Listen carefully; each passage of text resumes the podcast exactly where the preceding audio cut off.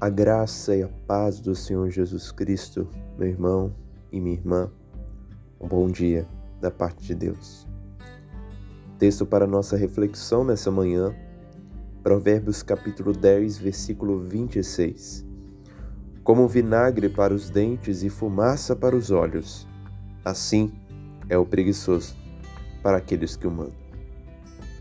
Temos uma comparação vinagre para os dentes e fumaça para os olhos, e temos uma aplicação: o preguiçoso para aqueles que o mandam. O vinagre desgasta o esmalte do dente, tirando a sua textura e prejudicando a mastigação.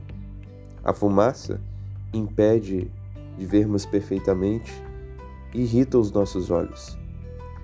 Esses dois fatos comparados indicam que o mensageiro negligente, preguiçoso, irrita aquele que o empregou. Assim é o preguiçoso para aqueles que o mandam, para aqueles que o enviam. Naquele tempo, um homem era encarregado de levar uma mensagem e ele deveria ser rápido em entregar aquela mensagem, pois às vezes custaria até a morte, até a vida de alguém. Uma pessoa preguiçosa desperta a ira no coração dos homens.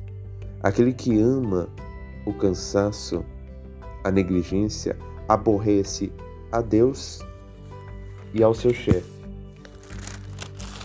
Provérbios 6, no verso 6 a 11, diz: Vai ter com a formiga, ó preguiçoso, Considera os seus caminhos e ser sábio. Não tendo ela chefe, nem oficial, nem comandante no estio, prepara o seu pão na cega junto ao seu mantimento.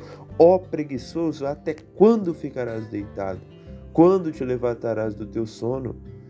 Um pouco para dormir, um pouco para tosquenejar, um pouco para encruzar os braços em repouso. Assim sobrevirá a tua pobreza como um ladrão e a tua necessidade como um homem armado. Aquele que ama o cansaço, ama a preguiça, desonra a Deus e aqueles que o empregam.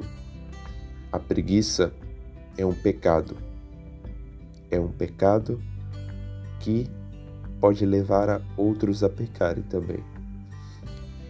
E a aplicação para nós diante dessa realidade desses provérbios é que Devemos abandonar o pecado da preguiça.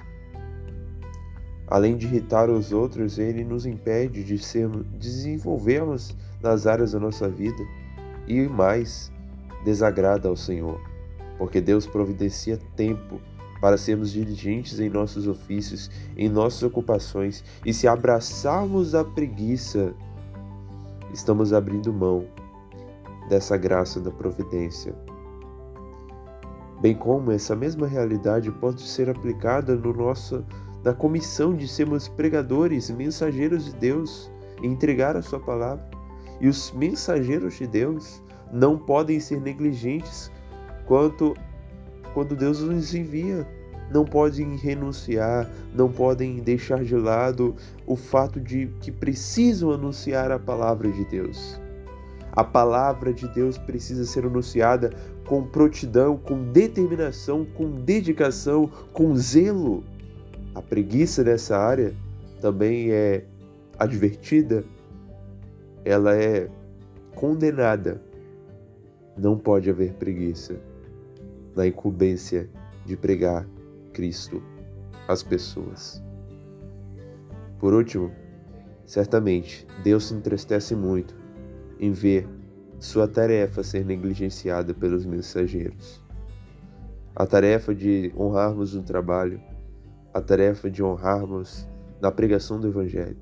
Onde houver preguiça, Deus se entristece, Deus se agrada.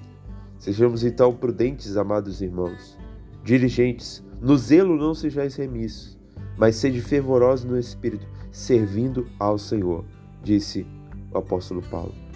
Que o Senhor então nos ajude nessa tarefa e ilumine os nossos passos para que guardemos a Sua palavra.